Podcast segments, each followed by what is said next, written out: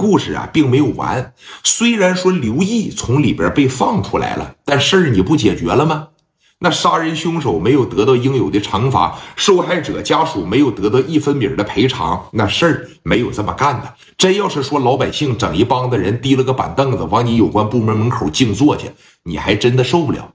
所以说呀，聂磊当天晚上在王振东家里边吃完饭之后，王振东就说了：“小磊，呃，金大宇这个事儿呢，自个儿看着解决，啊，不要再让说家属到这个有关部门来闹来了。”我也相信呢，以你的这个能力，你很有可能说把这个事情处理的很好。这件事呢，我就不参与了。毕竟你看，是呃，这个分公司的一把手他是有段位的。哎，一般情况下都是二把手在外边办事聂磊当天晚上呢，在王振东家里边也是打了保票。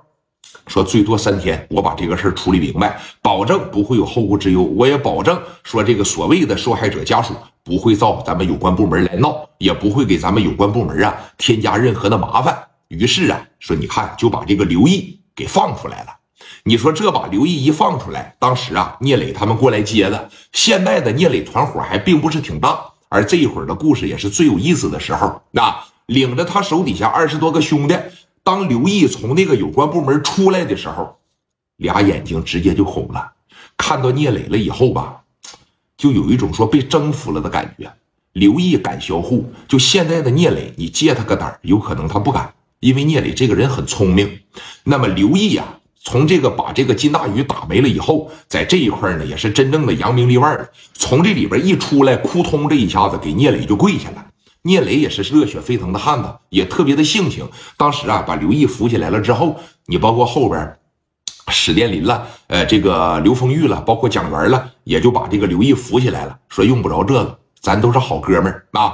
刘毅说了：“磊哥，你就是我的再生父母啊！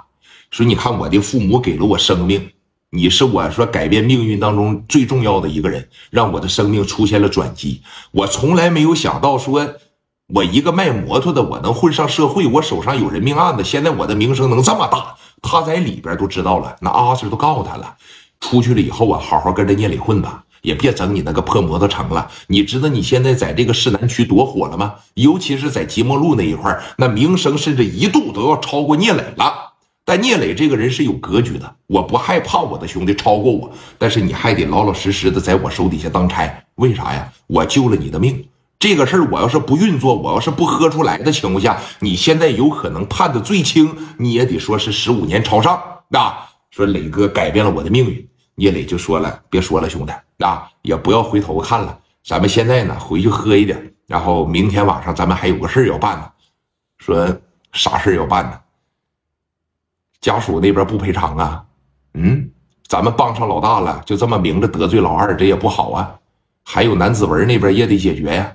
好多棘手的事一大烂摊子等着咱收拾。但是今天晚上咱们不谈工作，回到咱的夜总会，咱就好好喝点酒。明天睡醒一觉，我就开始约他们。明天中午，咱就争取把所有的事情给他解决掉。大家伙都有信心吗？磊哥，你怎么安排，咱兄弟们怎么听话就完事了。那你现在在咱们这个团队里啊，绝对是主心骨，绝对是大哥级的人物了。刘毅当时拉起来了聂磊的手，磊哥，我手里边多了没有几万块钱我不行，把我的门市再兑出去，我凑个六七万应该没问题。不用，既然你叫我一声哥，当哥的呢就得替兄弟们分担，把你那点钱啊好好的存好，将来在社会上有了尊严、有了地位呢，娶个媳妇儿、生个孩子，将来用钱的地方啊还会有很多。